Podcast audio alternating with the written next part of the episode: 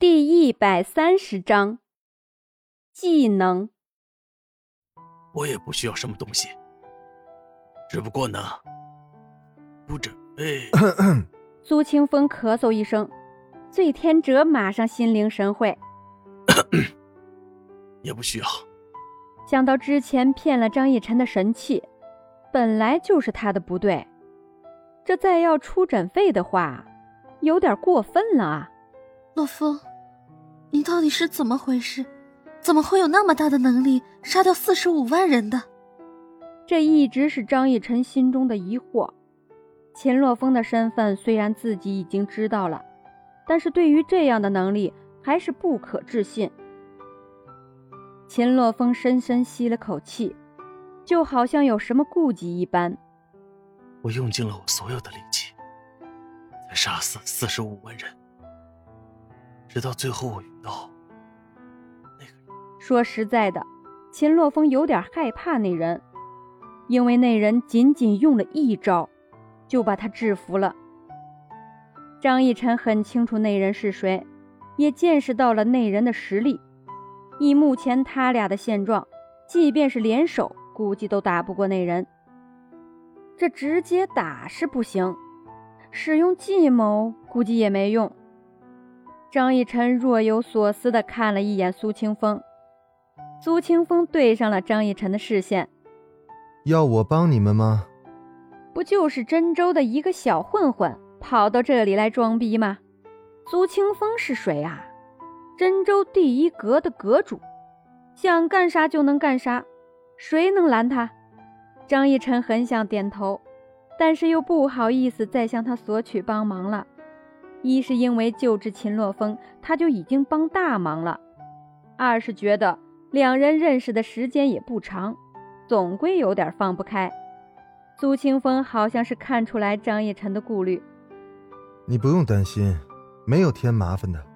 你既然入了我们凌天阁，那就是我们凌天阁的人，无论怎么样，我们都会帮你的。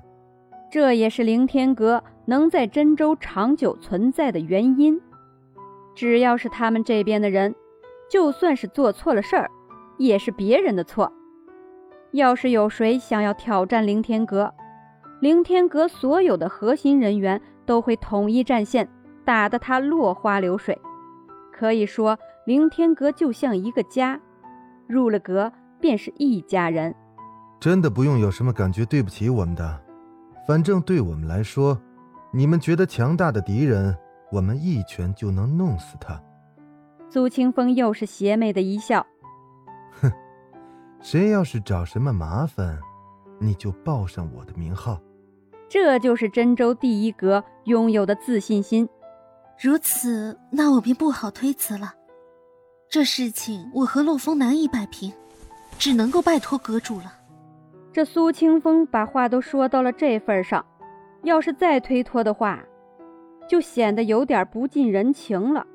这就对了，你要记住，我们是一家人，有谁欺负了我们的家人，就一定要弄死他们。苏清风是相当的护短，各位能否出去一趟？我有一件事情要和逸晨谈一谈。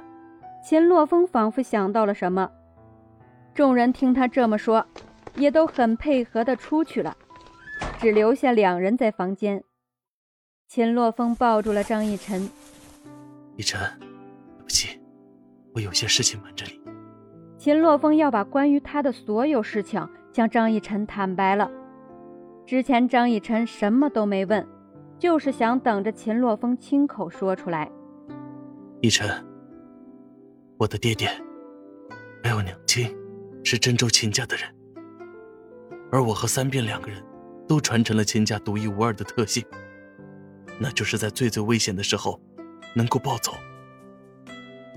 你看我就知道了，这种技能十分的毒辣，就是俗称的杀敌一千。自损八百。秦洛风紧张的抓着张逸晨的手，生怕他有什么想法。我知道，阁主告诉我了。洛风，你知道吗？我多么的庆幸你有这样强大的力量。你知道吗？当你不见的时候，我直接吓到了。我当时就在想，神说要有光，可是我唯一的光芒就是你。要是你不见了，我该怎么办？亲切哥来了，在我十分危急的时候，是他说的要去试试能不能把你救出来，没有想到成功了，但是你昏迷不醒，全身的经脉都断了，我好害怕你会活不了了。直到亲切哥跟我说有人能够救你，我抱着最后的希望去找能够救你的人，幸好我找到了碎天成。他说你的经脉断了，很难修复好，必须要有三个人齐心协力，用同样的方式去救你。得知了怎么救的自己，秦洛风沉默了。这欠下的人情要怎么还呢？秦洛风休息了整整一天，总算缓过来一些。既然已经醒来，虽然身体没有恢复，但蛮族可不管这些。以目前的状况来看，秦洛风无奈地跟苏清风说道：“他们那边已经有人递来了战书，看来是已经知道了我已经醒过来的事情。他们一定是专门冲着我来的。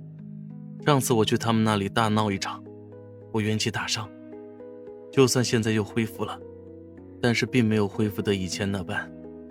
要是正面交锋，我肯定不敌。奕晨为了救我，用自己的真气守护我，也消耗了不少，肯定不敌。只能够麻烦苏阁主了。